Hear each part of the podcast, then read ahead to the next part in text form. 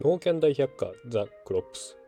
この番組では一つの農作物を取り上げて実際に育てている和歌山の農家さんに語っていただきます。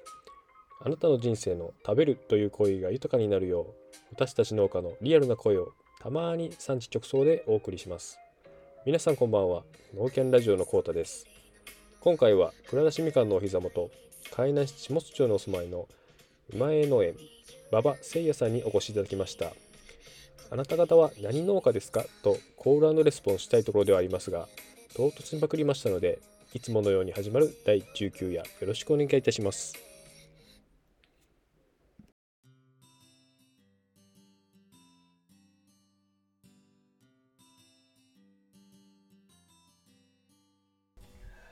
こんばんはコートです。はい、トッティです。引き続きちょっと馬場君にも見てもらっております。はいしくお願いします。お願いします。前回がうん。いろいろといろいろね。いろいろ聞きましたね。うん。まあ出会い奥様との出会いだったりとか、うんうん。で農園のことであったりとか、うん。で MBA の今やってることであったりとか、うんうんで今回は、うん。ちょっと馬場君が栽培されてる作物、うんうんまあみかん、うん。まあ下津なんでうん。蔵出しみかんのことについてうんうんちょっととちょっとだいぶ語ってもらおうかなと。そうね。あなんかそのんま知らんもんね。そう蔵出し農家、うん。蔵出しみかん農家。僕下手したら去年その存在を知ったかもしれあ、倉吉みかんの。んうん。それは JA に文句言わなかったな ちょっと告知不足じゃない？確か和歌山県民知らんのがやばいっすよね。全然知らなかっに。どっかで絶対触れ、目に触れててもいいぐらいですけど。て和歌山テレビとかね、うん。その始まりましたうん的なやつん。あるじゃないですか、たうんそうね。見てない、だからその非農家やった頃はもちろん知らんしう、ん、農家だと僕結構もう7年8年経つけど去年ちゃうかな。あそんなんあんねやみたいな。でもやっぱり、ね、ブランド力不足っていうだってはもちろんもう地元大事やからうん。昔から知ってるよね。うん。いや蔵出しみかんっていう言葉はうん。正直知ってたかっていうとうん。わからない。みかんとしかしあそうか。認識してないから。うんじゃあ農家になってから？でもないよね。えーとねまあなずっと18時から僕名古屋にいるんで。そうね、名古屋にいた時暮らしのこと考えないから。うん、そうね 知ってたか知ってたか。まあでも食ってた可能性あるよね。食ったことはある、うん、でもなんか、貯蔵みかんとかっていう言い方昔してなかったかな。へまあなんか地域団体商標みたいなのをまず取ったんですよ。多分昔にね。えそれどれぐらい前？今さ農業遺産になるぐらいなんやから。農業遺産になったままでももう、2まだ年前いや3年前そのなって浅いかもしれんけどそのなるぐらいなんやから遺産っていうぐらいなんやからかなり古くからあるんじゃない？あもちろんそのそういう文化はうんもうほんまに何何百年も前からあるんですけど、うん。それを商標登録みたいなのしたのはうん。何年前なんでしょうね。そそんな何百年前の話ではない。そう。僕の方のイメージなんやけど、はい。やっぱその第三地有田があるからうん。それとその小、えー、なんやろ時期をずらすための策。っそれも一つ。てことよね、一つ。じゃあねここからちょっと倉足について。ああそうね語っていただ僕が僕が知ってる蔵出しに対する知識はそれぐらい、うん。僕も一応柑橘農家言うてますけど、う作ってないので、えー、とえ全貌はおじいちゃんとかもやってなかっえっと昔はやってた。やってたんや。はず。そのもともと品種がそもそもなかったんであで、まあ、林とかそういうのであやった時はあ、えー貯蔵をして、うん。まあ蔵出しって言ってたかどうかわかんないですけど、そうそうこのさっきその収録前にちょっと喋ったけどうちもやってたらしい。ね、うん。ね。実は。うん、やっぱね JA の告知不足やと思いますけどね。つい最近知ってんけど。だからそれが蔵出し呼ばれたかどうかは知らんけどあそう奥手の品種をうんおその置くためのうん。そのまあ道具みたいなのがあっておおやってたんやみたいな。まあ、何かしら携わったとか見たことがあるとか食べたことあるはずなんですけど、うん。マジで全貌知らない。うん。からね。今日はせっかくあそうほんでまあマルシェやっててまだ喋らさん？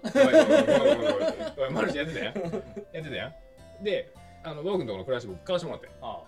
おう、だけどその昨日帰ってくるのも遅いしうん、その MBA してなあかんかったからちょっとまだ食べてなくてあみかん大丈夫そうなんよ気持ちいいんで大丈夫。そうねうんうんだからまだちょっと味も知らなくて申し訳ないんやけどそうやねなんかねみかん食べながらちょっとねそうねやりたかったけど、うんまあ今日ないということでエアーであれはちなみに青島なんでうん一個言う とあきます。え？ちょっと待って青島なんやろ？あれは青島です。時期的にもううちはもう青島しかなくなってきた。んで林が基本的に基本的に下津のはいはい倉島間では林という品種を主力品貯蔵する。で青島の方がまたさらに奥手ってこと？まあ時期的に言うともう一個多くて、うーん。なるほど。はい。じゃあ、せっかくなんで、ん。ままずじゃあ蔵出しみかんとはうん。からうん。いろいろと語っていただきたいので、うん。はい。蔵出しみかんの定義っていうのをまずうんうんどういう形になるんですかね？まあ、蔵出しみかんは、うん。まあ、12月、まあ、年内ですね、に収穫して、でまあ、その収穫したものを、えまあ、よそって言ってよしえーよそ、うん。えっ、とまあコンテナに取って帰ってくるじゃないですか、うん。でそれをまあ、えーみかんの状態とか見ながらですけども、うん。えーまあ1週間ないしはまあうんまあ2週間うん。までの間ぐらい。で、あのー置いといて、うん。まあ、水分量みかんのこの水分量をうん。だいたい10%ぐらいかな。10%から15%ぐらいうん。ちょっと飛ばすんですよ。ほうほうほう。でちょっと待って。呼吸、うん？はい。よそって要素 っていうまあだから、こう取ってきたみかんをうんコンテナの中でうん。置いとくことによって、うん。みかんって取ってきても呼吸するんで、何その呼吸した時にうん。こう果実とかうん。からこう水分が飛んでいくんですよ、うんうんでその水分量を10%から15%飛ばすことによって、うん。その後にまあそのだから目処が大体10日からうん。14日、うんまあ取ってきたみかんのうん。その状態、例えば極端な話ですけど若干取ってきた段階で、うんちょっとへしぼってるなとか逆に。え絞ってる？絞ってるなえ絞ってるってないへしぼってるって分 からんすかね？わええちょっとえっとちょっとやばい。やばあやばいな。とか下つ弁よねだからパンパンに身が張ってないみたいな。あそうそう。なんか、あまあうん下津弁で言うとちょっとこれゴリゴリってるというかちょっとゴリゴリした。えーとごめん下津やけど今の使わへん。とかちょっと、うんちょっとへしぼり気味やなとかなんかみかんの状態見て多分そのよその。ちょっと待ってちょっと待って絞るってさまあ関西弁。でもへしぼりでいこう。うん。でえっとちょっとそのパンパンに張った身じゃなくてう若干柔らかくなってるというかいやうん。うんあのあの時間が経過したようなみかん。そう。うん。とかその状態によってそう。そのよよよそって言ってコンテナの中で置いてある程度水分を飛ばす時間っていうのを変えるけども、まあ、そういう作業を一回するんですちょごめんごめんごめんだそのだから、えっと、よそって？よそは、えっと、そういうのを蒸発させて、えっと、水分量を10%を、えっと、飛ばす作業を作業よそよそってよそっていう。そうです。あ作業名なのそうそう。そうそうそうそう。よそしてねとか。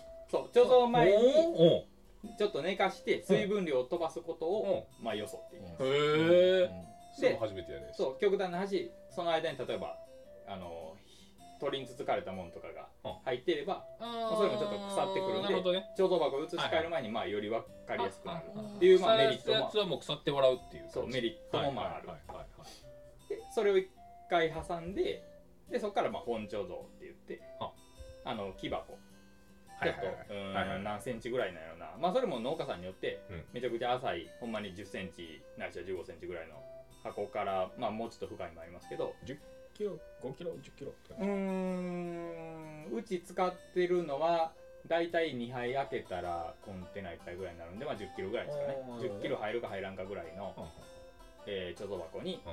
えーそのよそしたみかんをうん。開け替えてでえそれを開け替えるのは手で一個ずつ？いやそれはさすがに。ザーまあザーもうんうあのできるだけ衝撃を与えないようにあのこうコンテナから移し替えるっていう感じでまあその過程でもちろんさっき言ったみたいにちょっと傷んでるもんとかうん。傷のものとかうん取ってもともとその、うん、加工へ行くようなみかんうんうん。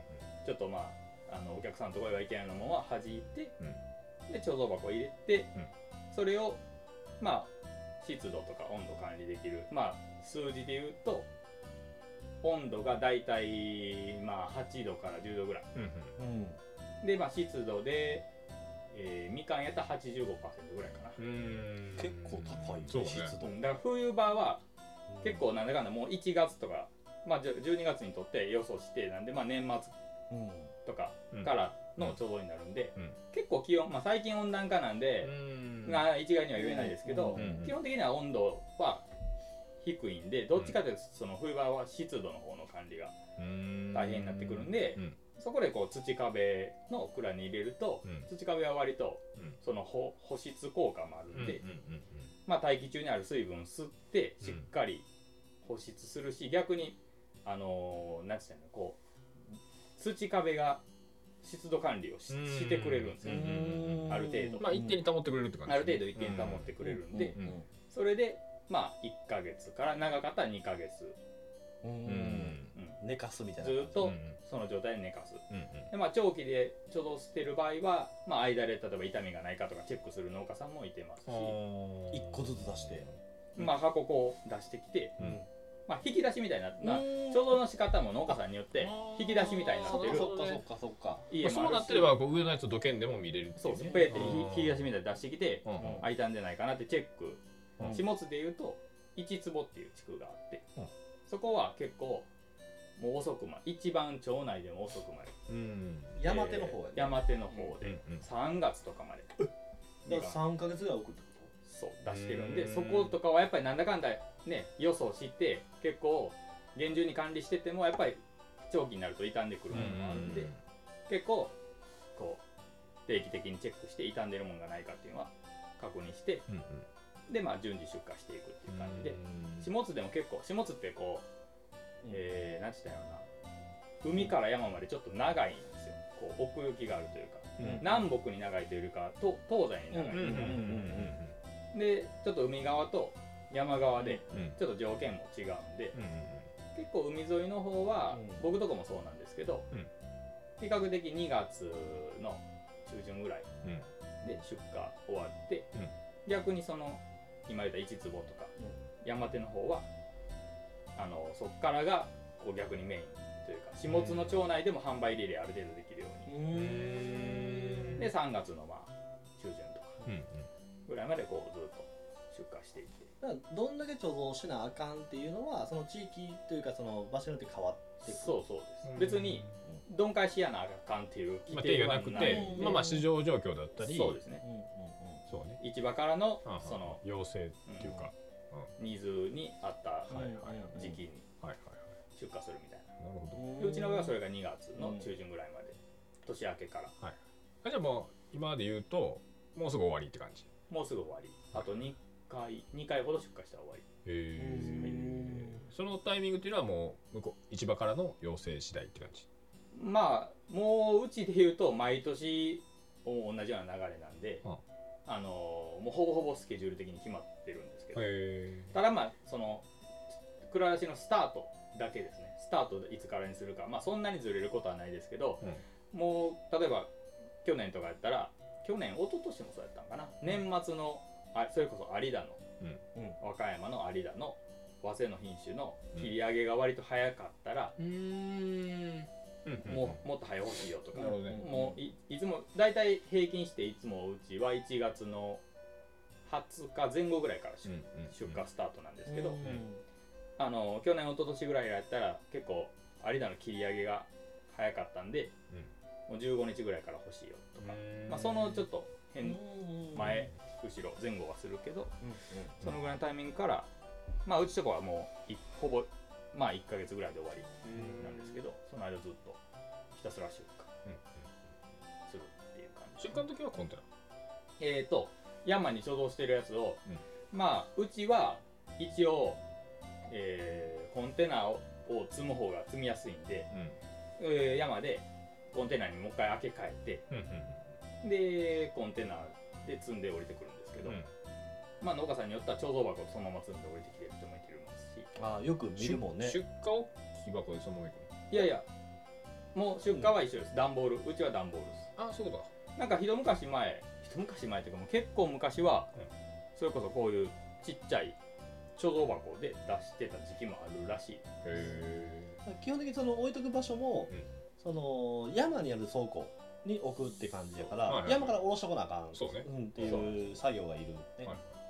まあ斜面を利用した倉庫というか斜面というよりかはまあうん。各農家さんのところに、うん。えーそこでと取れたみかんを貯蔵する用の蔵があって、でもえ？畑にあるんですよ。畑の中にある。蔵が。土壁ってよかった？土壁。土壁です。あそうか。その斜面にこうが僕イメージ勝手なイメージで、その斜面を利用してそれを囲ってんのかなと思ってた。あいやいやいや。違うねもう一応建物としてあある。よーなるほどなるほど。それの壁が土なんやね。土っていう。そういうことね。そうそうそう。いやまあまあ見た目はじゃあ普通のの倉庫や。普通の倉庫です、うん。見た目は普通の見た目は普通です。え漆喰とかってこと？うーん。普通の土壁か。土壁、竹竹組んで竹組んで。藁と土混ぜた土を塗ってやるってことだよね。そう。うん、が多いイメージですね、ちょっと話しておくけどうん。土壁僕欲しくて。何ですか？あれ堆肥めちゃくちゃいい長年かけてその藁も入ってるしそのなんか一発でめちゃくちゃいい品質の芋できねえって。土壁使ったら。そうなんですそう聞いたらあげれないですよね。めっちゃ高値取引されるらしい。あそうなんでもか土壁は貴重らしいです。そう確かに。ほんで今例えばね新しくうんうん蔵を建てたいよ、うんうん土壁の倉庫欲しいよって言ってもやっぱそういう職人さんのあそうやしそのざ材料とかも含めてなかなかないんであうーん。プラスうーん最近の温暖化問題もあって12月とかでも結構、うん。去年とかも暑かったじゃないですか、うん。年末。うん。そうそういう理由もあって、うん。うーん割とこうちょっといろいろ変わってきて、この冷風付きの貯蔵庫。うん。うんあの僕らの同期の堀さん。堀田さん。あ、本田さん。はい、うん。はい。はなんかその土壁じゃなくってその多分その近代的な湿度温度を管理してくれる倉庫があるみたいな話したかった気多分あそこ、うん、なんか倉庫建てた時にその冷風の設備も入れてあまあクーラーみたいなもんですね、そうね。まあ、冷蔵庫みたいな。でなおかつ乾燥しないみたいな。でもそうまあ今の最新のやつやったらもしかしたら湿度のあれもついてるかもしれないですけど基本的には湿度の方うちもあるんですよ。1台あるんですけどそれは湿度管理はついてないんでうん湿度管理の方は例えば加湿器使うとかもうもっとげんなんかうん。昔のやつで言うと,、うん。えーとバケツにうん。水いっぱい汲んどいて、うん。タオルをこう半分水つけとくんですうん。よびちょびちょにしたやつを、まあ、それを何箇所かこう、はいはい。置いといて、はい。でまあ湿度計見ながらはいはいこう調整する、そのえ馬場君のとこは和泉州とかうん。極和泉とかも作ってる、もう作ってます。と比べて値段ってどう？値段は、うん。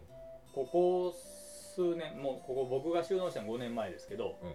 そっからもう蔵出しみかんの値段はほぼ右肩上がりでここ特に23年ぐらいはめちゃくちゃいいんで、早生の一番正直うちでうちの話ですけど、うんうんちの話で言うと早生の一番値段の底っていうのが、うん。11月の下旬から12月の10日ぐらいが、まあ、底なんですようちは。まあ全まあ有田も含め全国的に多こ分う出荷量の多い時期。そう出回ってるみかんが多いんで、もう底値ついてきて、うんうんめちゃくちゃ安くて、うん。キロ単価でほんまに200円切ってくるんですまあその年のその玉の流れとか、うんうん。えー等級の良し悪しがあるんで、うん。一概には言えんすけど、うんうんまあ、そその200円前後ぐらいになってくるんが、うん。だいたい蔵出しここ2年ぐらいの数字やとうーん3500円とかいくんで。10キロ？10キロ。350 750円。なるほどね。その中心あのたあれですよ。平均で。はいはいまあその早稲も平均でですけど、はいはい。その各階級と等級の平均でそんなもん、うんでまあうちの組合はちょっとまあそ送料とか市場手数料とかさっぴいた値段でそのぐらいっていう感じですね。手手残りってことですね。うん。へならかなりそうね。みかんの中ではかなりいいうんね、うまいね。そう。へうん。かなりいいというまあでもその分うん人件費はかかってる。手間がうん多もんね。まあみみかんを触る回数は多いです。だから一回同じ出すにしてもうんその手をかけるというか同じみかんをだから結局、うまあまあ、よそはね取ってきてそのままなんで、まあ、収穫の時1回と、で貯蔵箱開け替える時1回と。戦火は？あ選果はだからまた選果します。最後。最後。あ最後。最後。です箱詰め前にってことやね。あそうです。選果かけてから貯蔵するとやっぱ傷むんですよあそうやね。うん。うん。触らん方がいいもんね。はい。うん極力貯蔵する時は衝撃与えないようにそうね。貯蔵する。かなりデリケートに扱わなあかんそうよね。そうそうですね。うんなんで、あのー最近やったらこう、あのー温暖化もあってこう浮き皮って言ってはあはみかんの皮と、うん。その中の実がこう、うん離れてうん。ブクブクになる、あれあれもまあ品質っていうかあの味も美味しいないっていうのもあるけどもその貯蔵中に腐る一個の要因として結構最近ああいつが腐りやすいんや腐りやすい、へー。あのやっぱりなんだかんだこう超いくら5キロ箱でうん。箱が浅くてもうん長期で置いてるとやっぱ重みで。それもあって浅いんや箱は。そうそう潰れてくるんでその浮き皮の対策でうん。結構最近は温暖化の影響もあってはい。ホルモン処理したりとかはカルシウム剤定期的にやったりとか、はい。まあまあいろんなことはやりつつ、まあ蔵出しみかんっていうものを、うん。まあ、しっかり作っていってるっていうです。いや分かりやすかっほんまやね。たもうこれで倉出しマスタほんまやね。もうぴ ったりの人に来てもらったって感じだね。ーいやほんと。今ちょうどね倉出し真っ最中うん。始末今盛り上がってますからね。テレビの取材も来たし確かに。手伝ダッシュでね。はい。うん。始末倉出しみかんが放映されましたもんね。そうね。これでも放送の頃にはもうないかもね。もしかしたらまあでもまだその1坪が出てくるタイミングもあるんで、何何何何？青島の杉ってこと？であの1坪地区が。そう地区あ地区的に。はい。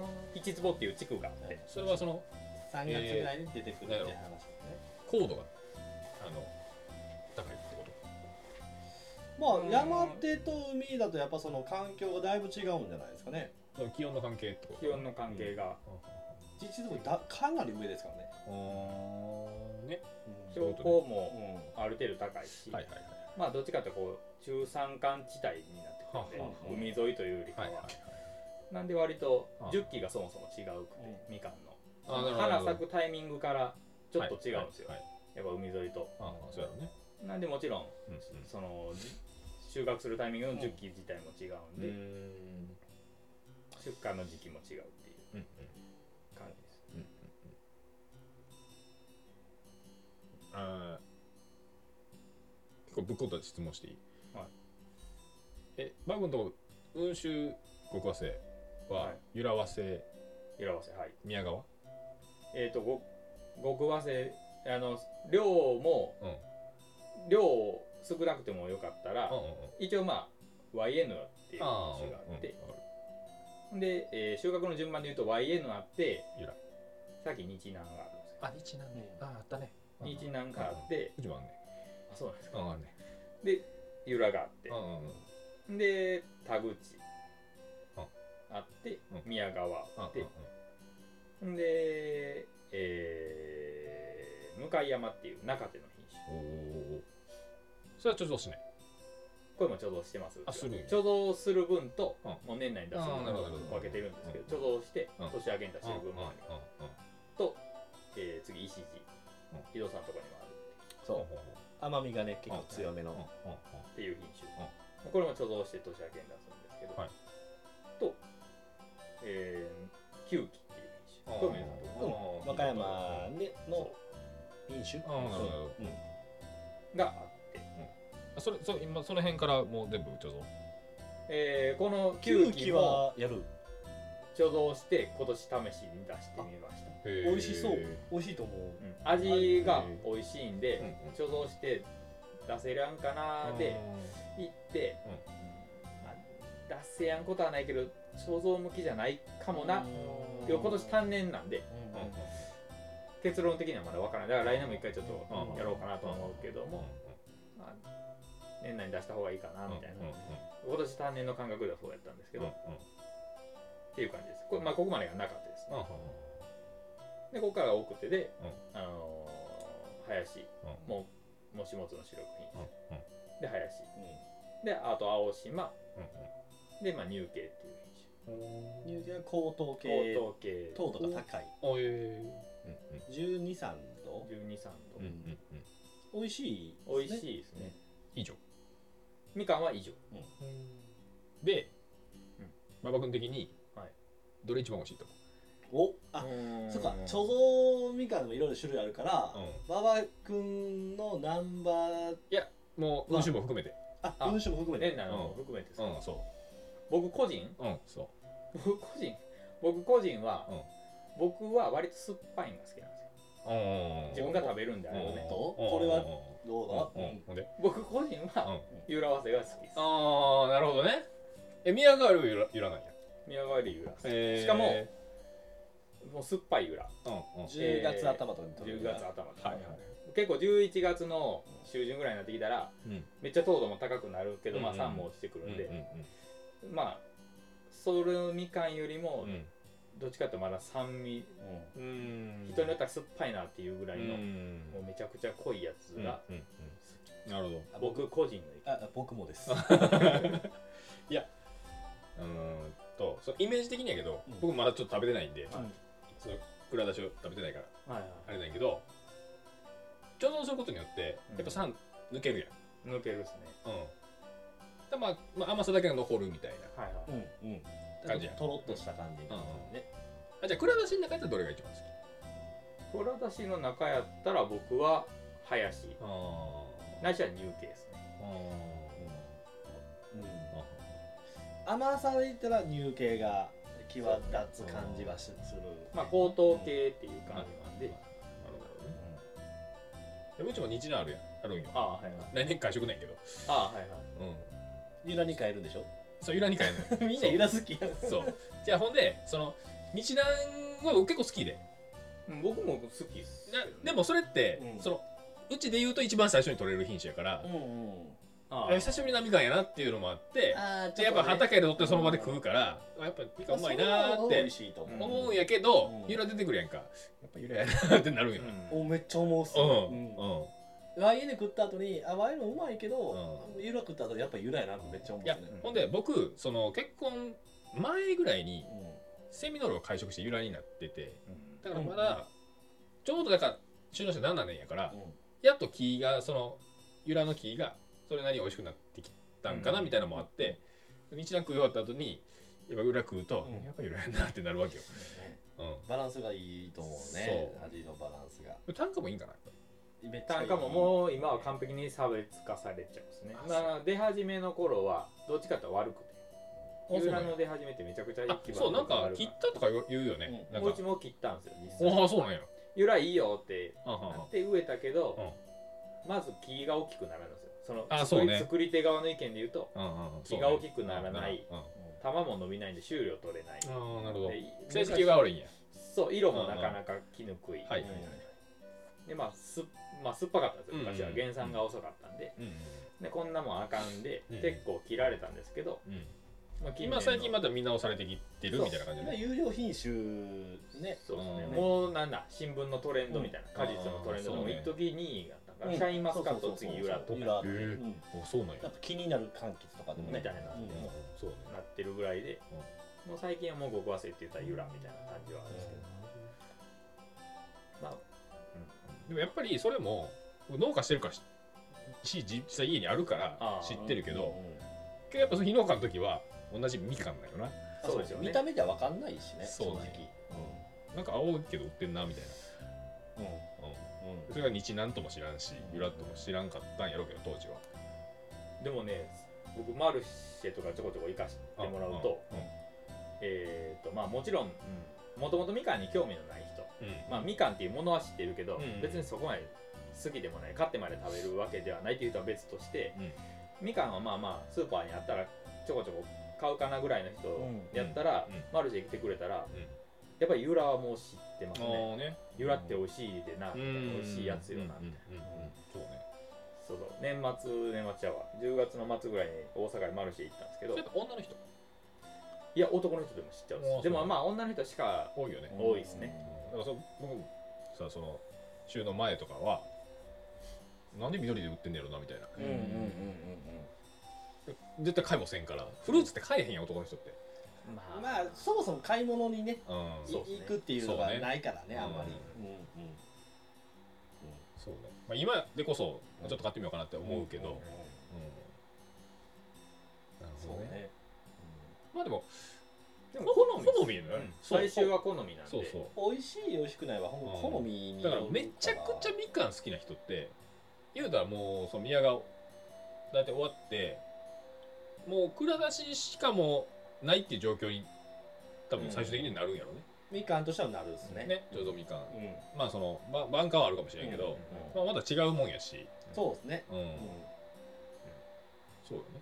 まあね酸っぱいの嫌いっていう人ももちろんいてるんで。うんうんあの東京とかの方行ったらそうなんかね関東とかは酸味を嫌うんであ甘いあんまりそれこそだからこの三日日とかは青島が多いんやっけ。そう三日日は青島が多い。そうよね。だからニーズ的に、えーまあそうやな。東京とか東日本の方は割と酸味を嫌う。まあひそれも個人差があるんで、はいはい。もちろん好きな人もいてますけど、だから結構蔵出しは東京とかはい新潟とかうん北海道とかはい割とあっちの方からの引き合いがはいめちゃくちゃ強いらしいで、うんまあほんまに好みとなんかまあ文文化というかなんかその土地のなんか感覚みたいなねなんかそのそれも結構いい柑橘のいいところというかうん。なんか同じみかんでも種類がめちゃくちゃあるうん。今言った中でも10種類とかあったしそうね。大体80種類ぐらい国内にある。多分あると思う。80もあっうん。あそう。僕も全然知らんやついっぱいあんねや。あると思います、うんそう。見たことないやつとかもあると思うんですけどそれが同じオレンジ色の1個の玉やけど味も一つずつ違えば個性も違うし取る時期によってもね味も変わるしみたいな結構そのお気に入りを見つけてもらうにはなんかね探しやすいとか探すのも楽しいんじゃないかなとね。知らん柑橘とか見たらねちょっと食べてみてほしいですよね。特にやっぱ温酒って種がないから結局変わり枝からしか妊娠種できひんみたいうんうんうんなでそれも育ててみやんとどうなるか分からへんっていうのがあってそういう過程もあってその80とかになってるんかもしれんね。そう。うんねまあそうね。うん。うん。育って作ったからもったいないしみたいなうん。もあるやろし。逆によう見つけたなってなりますよね。うん。確かに。そうね。これ味ちゃうねんってよう気づいたなみたいな。うん。でもそれで言うとそのこの下津のあの倉出しみかんっていう奥手の、えー品種の中からでもうん。何々系みたいなあるんですよ、品品種登録まではしてないけど各地区とかうん。各個人が、ううちの畑のこの木毎年いいねみたいなのあるんですよ絶対、あ確かにでもうん。あでもそそこまでどうか分からへんけどやっぱその隣の木でも味違うやん。あ全然違うと思います。ね。うん。なんかそれがうん。毎年農家さんやったら見てるじゃないですか、うこの木毎年絵になるし、うん。毎年美味しいなみたいなのがん。あるんを、うん。結構優秀な農家さんやったら、うん。それをこう取ってきて、うん。それを増産して、ほうほうほう。何々系何々系ってあるんですよ。その独自にそうそうそう、とか強選単位で、うん。えーね、独自品種みたいな名前を出してい登録まではいけけへんけどみたいな。登録まではいかんけど、うん。なんとかっていう自分らに名前つけて、はいはいはい。法を取ってきてオリジナルとしてみたいな。そう自分らでぞ内蔵産してそれを植えてへえっ、とね下津十何系統ぐらいあるんえですよ、ーそんなにあるの？あるっす。奥で、え元は多分えー。林なんでしょうけど、はい枝代わりのなんかその中から、まあ、枝代わりとか突然変うんとかで出てきたものを何々系みたいな。えつけてあ。例えば味がいいとかうん。浮き浮き変わりなりにくいとかうんうんうん毎年良くなるとか。ちょっとベジフル大百科みたい言う そう名前出した ちょっとまあでもなんかそれってでもあの超珍しいってことよね。珍しいし多分下津の人もしだって私知らんかったから知らん。ねなんか食べてみたいよねそれは。うん。深いなみかん。天神園で天神。植えちゃうんへえでちょっとね農協さんから、はいまあ、前職の、うん。まあまあそうね。うんうんあの結構人通りのうん目につきやすいところにうん展示園で植えてで馬場さん家に行くとうん。食べさせてもらえる。一応去年はそれなりになっちゃったんですね、ん。まあ、まだそんなね。わほんまの若木中の若木なんで、うんなんか5年6年。うん、そうですね。しかも1年生から。なんあほなもで、うん。うこれからってかね。うんうんうん。まあ味がまだそんな違いとかはまあはっきりわからんかもしれないですけど、なるほどね。その面積としてはその奥手が一番大きい広い。まあ、圧倒的にあそうなんや。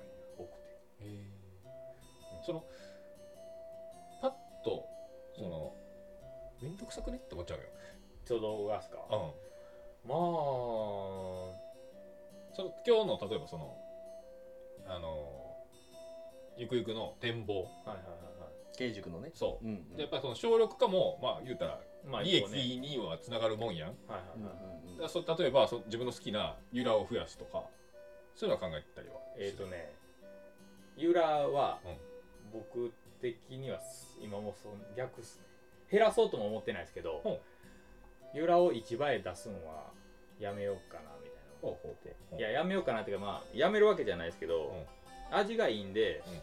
えーその僕のその経営方針的に言うと、うん。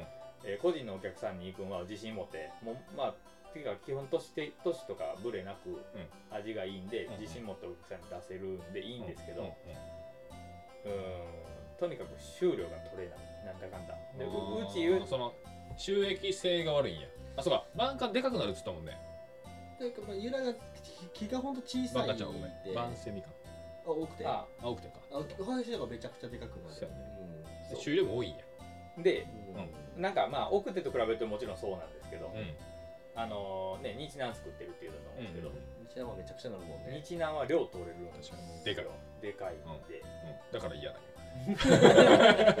うん。ととめっちゃ嫌だってか。あのうん。一覧のってかめっちゃ嫌だよ僕だからうん。プラスうん。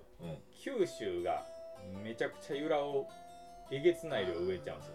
最近ね。な何千本単位で。向こうってほんまもう区画整備もされてうん。めちゃくちゃ効率のいい。そうね。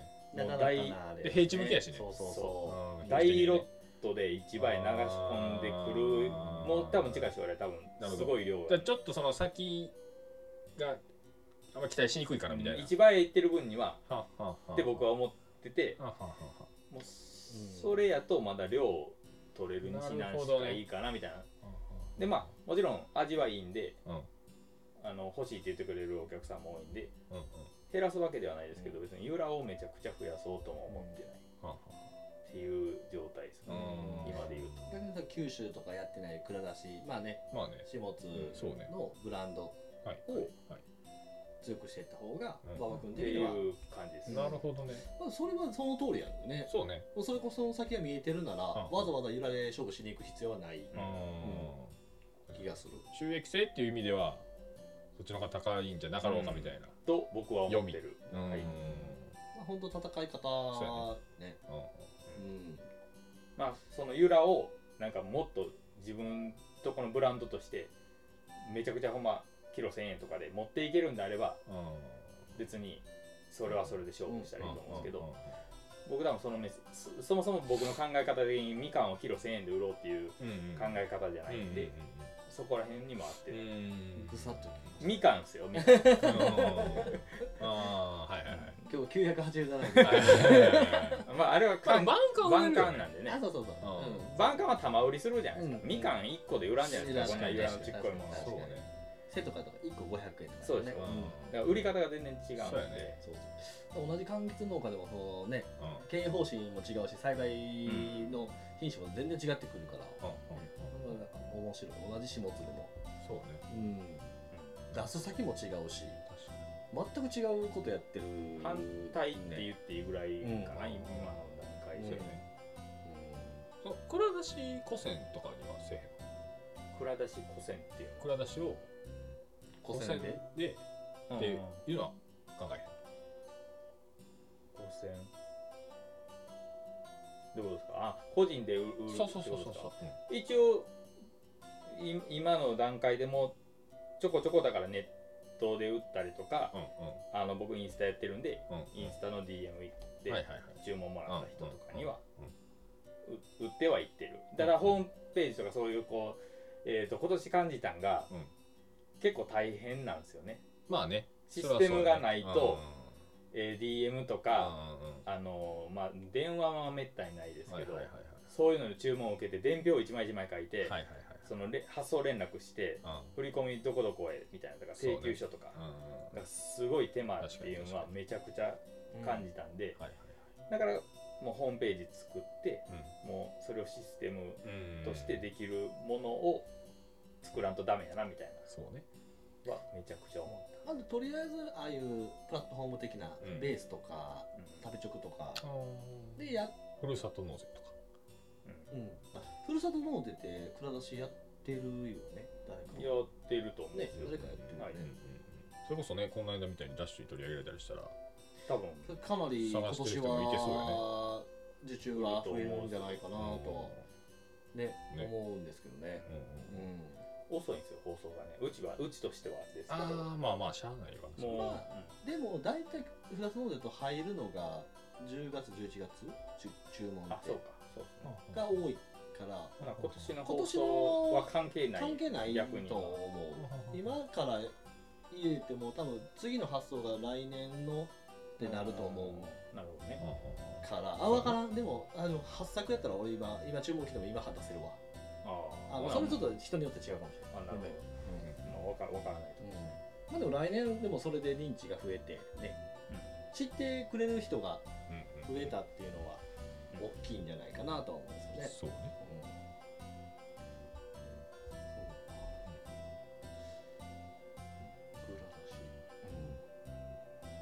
まあ性格によると思いますわ。何回も同じみかん触ってって思う人とかうん。言うてくる人もいてるけど、うん。まあそれはそれかなみたいな。うん。僕はまあ別にだから言われてもまあ確かにねぐらいでは思う思うんですけど、でもまあそこに例えば見返りがないというか単価が全く反映されてないと、うん。もちろんしないんですけど、うんうんね、年内と同じ単価とかうんうん。もう本10円20円しか変わらんであればうん。手間なだけやし、うん鎖でね多少ロスもするんでうんやらないですけど、もうこ結構値段としては明確に。キロ単価で100円から上になってくると。うん。量も多いし。そう全体的に量で言うとうん。だいぶ変わってくるんで、そうね。まあ、そうなると逆にねわざわざ始末で年内のみかんで勝負をする必要ないなっていう考え、年内で勝負しようと思うとほんまに品質とか何かその自分のところに特化した何かうん。がないと、例えば有田の存在でかいよねそうそう、うん。有田の存在がでかい。まあね12月までにほぼ出て出てくるっていう感じで、う。ん今やと極奥手の青さんとかもちょこちょこできていくんで、もっと販売時期が長くなる、うん。うん。うん、っていうのはあるんですよね。はい。うん。そうね。うん。だからうちとしては、逆にその12月以降に取れる雑感、うん。まあ、中盤感と呼ばれるような品種で、うん。うちはやっている、はいはい。だから和製とかのその農協を出したの農協の悪口じゃないですよ。はい出した単価見たら大丈夫これみたいな感じになるんです。よえ何本ぐらいな和製、うん。今年でね100えっと140円とかうん、だからもううん始末で和製で勝負するのは結構厳しい。かなり厳しい特に農協は出してとか市場に出すっていうのはうん。個人販売するならまだそうだね、まだね単価は上げれる可能性はあると思うんですけどもうその市場とかはいはい。に流通させようと思うとはい。もう本当に上がらない。うん。値段は本当に。うん。びっくりしますよ。間違ってないかなと思いますもん。まあね。だから、うん、取ってきて線かけて出すだけなんで楽っすけど。そうコンテナに持っていけるし。いやいや安いんですよ。だよな。そう。収量取れたらいいですよそれでも。そっちで行くんだったらもうほんま古銭やね。うん。直で。ううんん B2C で。そうそうそうそうだから和製はうん。うそれやったらそのん有田なんかほとんどそうやん。あれだあこ何か？古銭そう。いや有田は強制率高いうんですね強制率は高いか。そうなんや。始末よりは全然高いですね、へもうそれは有田みかんっていうブランドがあるんで、うん物量でパッと押したら、うんそれの単価ついてくるんで。なんかねうちとこは宮川だけは全古銭なんよえー、その品種で分かれてる？うん。それ以外は農協出荷なんやけど。なんかもう各 JA のやり方まちまちすぎてよくわからんですね。多分日高川町とかああいうここ広域の方は森さんのとこも多分そうやけど宮川はもう全古銭それはどこの家も。農協はい宮川いらんってこと？受け入れないってこといや欲しいんやでもちろん。けど単価が安いから。あの今日がそうそうそう。10キロ箱で4000円とかか400円。いいいいんじゃない？いいですけどね。でもめちゃくちゃそれでも安い方うちは。あそうなんですか？うん。そんな値段で売っちゃうんですか？うん。あれ？ちょっとこれでもキロ400円以上やったらありだよ。うんめっちゃ安い方え手残り？天の声ってあの全部さっぴいかれて。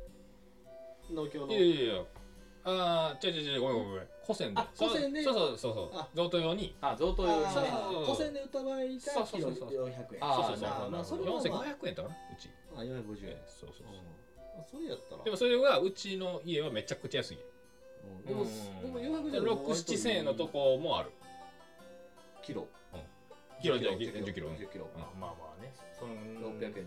うん設定的にはまあ確かに。っていう農家さんから何軒か知ってるだけでもあるって感じ。でもなんかそのまあ物量によるんですけどそのまあうちも和製の比率は少ないんであれですけど、まあ、それでもうん。10トンからうん15トンぐらいあるかな。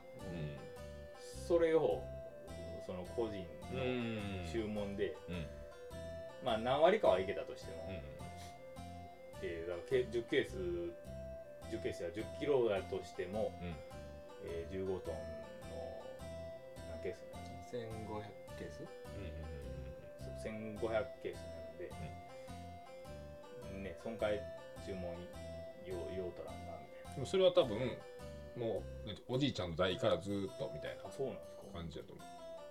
まあでもそこのあれが、まあできてるんや販路ができてるのはすごくいいこと、うん。だし変える必要は全くない。そうねまあそれやったら全然いい全然いいとあ思う僕僕もてっきりそれが有田のスタイルと思ってた、あいや。まあそのスタイルの家もまああると思うんですけど、ちょっとうち宮川悪いんで出していい。いやほんまでもワンチャンあるかも。タリアン都市とかあるから。あ本当？言ってもらったら。めちゃくちゃええ単価ですけど、ね、めちゃくちゃいいと思う。めちゃくちゃいい。めちゃくちゃいい。だから森さんのいる赤の地区なんかはもう全部それやと思う、うへん。ーえー、ああるんでいつでも でもほんまその単価やったら、うん。有田の強戦出してる人らよりええん全然い全然いいと思う。うん。うん。その親戚の、えーお母さんのいとこがうんもうみかん農家でうちの近所で一番大きくって。もう全5線えー、4兆ぐらいやってるかすごい。えぐいな。なえぐいえぐいと。思うもうクソクソでかいもん。で毎週あのあの何ウィングのトラックうんうんうんが来る、ボロ儲けやな。ボロボケ、まあ、ボロ儲け？何トンってんのやな。だから70トンとか取るってこそうとそう。6、70トンは取れるってことやね。ユダと宮川やね。うもうえぐいぐらいのパートさん来るもんね。んでもなんかすごいあの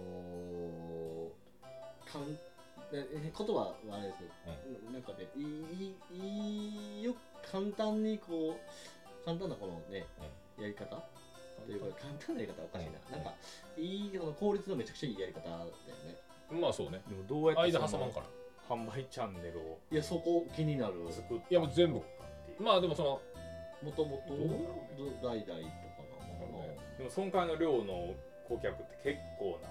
いやうちもだから相当おったでめっちゃ断ってるもん今。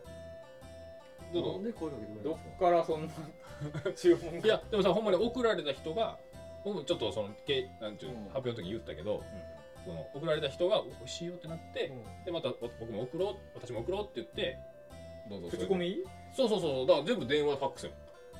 うんそれでその家の 4, 4トンえ逆にどんだけうまい宮川なんて話よね。4確かね。確かに南向きよね。の斜面。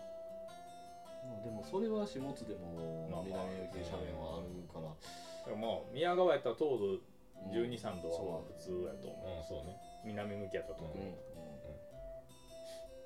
し、うん。それがある家庭、ん。損壊の量の個人からの注文は、ただでは取れやんと思うんですけどね。なななんか団体として集落で何か取り組んだかなんかあるんやあと思うんでも昔はそうやったみたい。ね、うん。なんか多分やってないと無理やと思う、うんでもほんま企業さんじゃないんよ多分。うん。でもすごいねいいでもまあいいと思う羨ましいいモデル。うん、うん。羨ましい。って、うん。だからそれの先入観があるから、うん。やったらいいのになみたいな勝手に思ってたんやけどでそうパワープレイなんやね。そんな簡単そんな簡単ではないそういうことや。思う一番農家になって感じたのが、販売先を変えるそうやな。ことの難しさというかうん確かに。うん。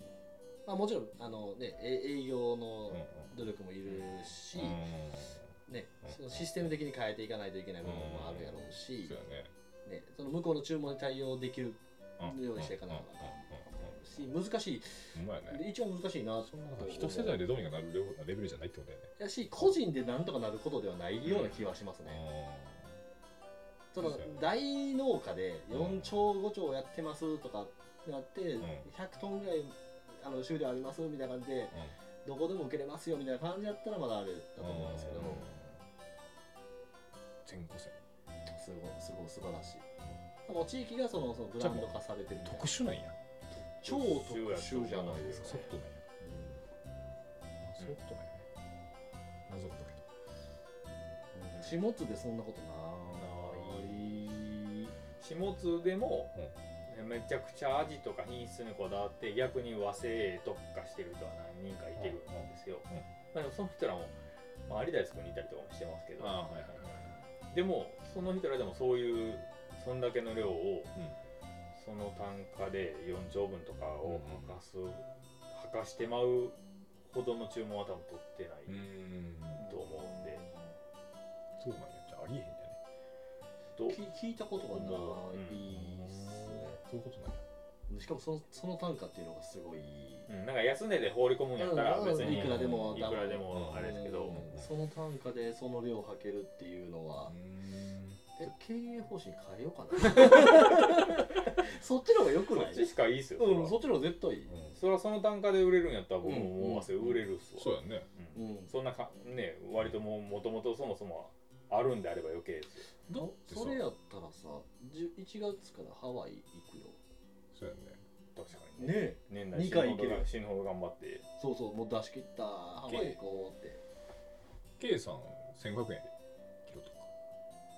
それは聞いてる、うん。それはでもあままた特殊じゃまあない、ねかなり特殊じゃない、でももしかしたらそうもうまあ言っちゃうけどしゅんくんもうん、うんあのーそれがデフォルトの頭にあるんかもしれん。そういうもんやってみかんって周りがそうやからあそうかうん的にそうそうそうそうそうそうだね。地域スタンダードで下津は多分みかんでたらキロ300円やったらええよねみたいな、うん。そのうんその風潮というか、うスタンダードな考え方元が違う。そうそうそう、うん。かもしれんでそうね400円で安いねって言われたらね。んうん。そうよね。うん。もともとのその単価の考え方というか、僕らなら400円目標にしてますからね。そのみかんがうんもうあんまり高単価なもんでなくていいっていう考えでおるんで。はいはいそもそも土台が違う違うとなるほどね600円700円でいくんだったら僕背とかじゃなくて宮川植えますから確かね1箱6000円とか。でそっちの方が袋もかけんくていいし。うん。うん。買えようかな。うん。宮川特化して売うん。ってもらおうかいやすごいな。全然感感覚がなかったそれが。いやすごい。となでもそうやってやれやれてる人がいるっていうことは、うん。まあまあ、何かでしらきんことはない。できやんことはない、どうやってやったのか教えてほしいです。聞いとくわ。親戚やし。うん。うちの娘のピアノの先生ね奥さん。うん。なんならちょっと一回話聞きに行きたいですよね。わそうね。その単価で売れたらめちゃくちゃ底上げされるんですけどね。なんかまあそもそもその単価で売れるんだったら確かに忘れでいいやってなるなるかもしれない。なるだから僕はうん。由良はまあ J 出荷やけど単価も知らんけどけどまあ5000円も取っていきたいなと思っててだからまあ由良に会食するんやけど。うん。その取りこぼしてるお客さんがおるからめっちゃ断ってるから。ゆらうん。宮川で。宮川？うん。う。ん。そ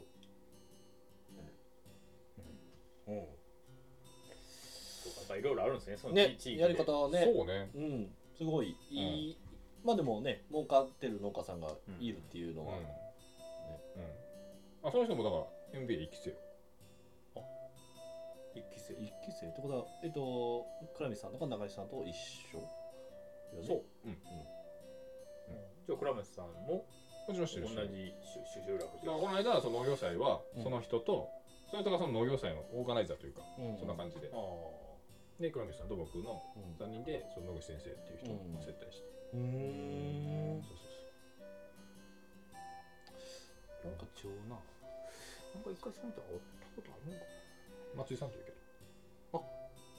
松井さん。あ。あ元あでも役役場職いやなんかね飲み会の席に行ってた気がしますね。その僕が倉目さんと初めて会ったっていう時にそのああそうか。坂田さんもいててへなんか4丁でっていうとそういや言ってた気がしますそうそう4丁ぐらい作っててボロ儲けしてるような、でもそそその時はそんなね、売り売り方の話は聞かんかったんで、うんうん。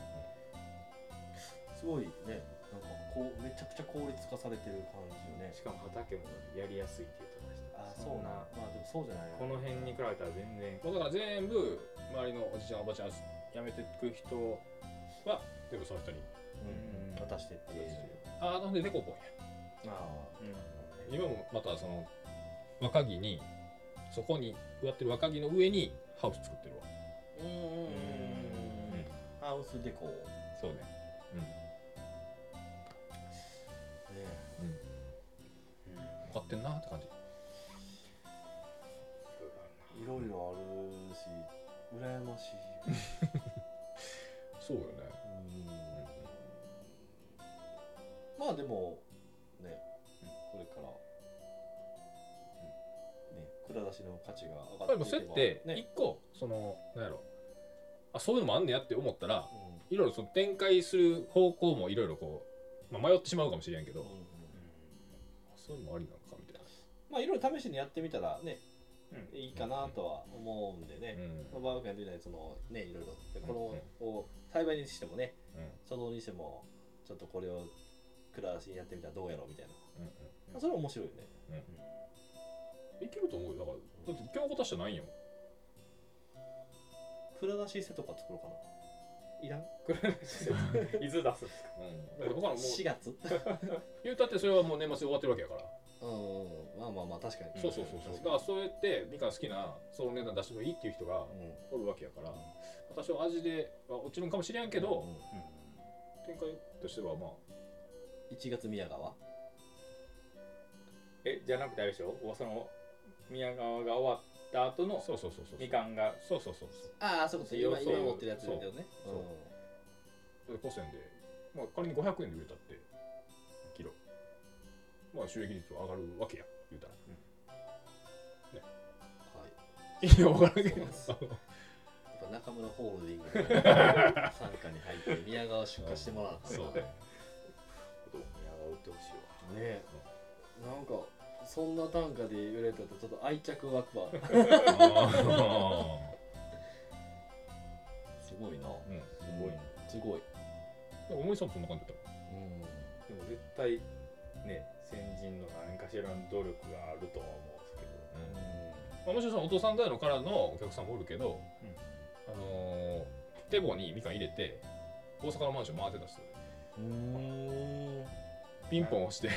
今の時代だとちょっとやりづまあらいですか？そうかもしれんけど。でも自分のお客さんを増やしたいからっつって、うん。それでもめっちゃいいっすよね。それいいな。やってみる？めちゃくちゃパワープレイよだ捕まれへんですか？ねわまあ今の時代ね。今の時代捕まるかもね。ウーバーみかんですって言ってみかん配っていったら。うん。自分でインスタでお客さんもってはるし、うん。まあ、どこからねうん。まあ温かい方というかその農園の戦略的な部分。今日でもその経営戦略が一番のその行動指針としてはね、大きなトピックスというか、うんうんまあ、それをやってこの売り上げを達成しますっていう発表をしたじゃないですか、ねその経営戦略は、まあ、今日聞いてるだけでもいろいろみんな考えててうんうん結構ワクワクするような。ちょっと迷いを与えてしまったかもしれないまあでもそれもそういうのも情報として知っとくだけでうん。全然うんうん、とりあえず、うん情報としてっていうか、うんまあまあね。今度のやつに落とし込むにはちょっとまだ分からんところが多い期間が短すぎるね。うん。でもそんなにそれだけでの値段で売れるってるね。うんうん。同じ品種ね、うんある、うん。でそこまで単価が上げれるってなったら、うんうん。そうね。そこは。まあまあ。それも一つのスタイル。そうですね。うんうん。まあまあまあね下がってるって話じゃないんでね。うん。いい話ですからね。確かに確かに。うん。未来は明るいんじゃないですか、うん。うん。そうね。ちょっと明日宮川のことちょっと調べて。うん。そうね。うん。なかなかねあじゃあそんな感じで。そんな感じで、はい。うん。で今日は、えっと、2回目のはい。ゲストでゲスト。はい、来ていただいたのが、はい、馬江農園の。はい馬場せいやせいや君でした。ありがとうございましたありがとうございました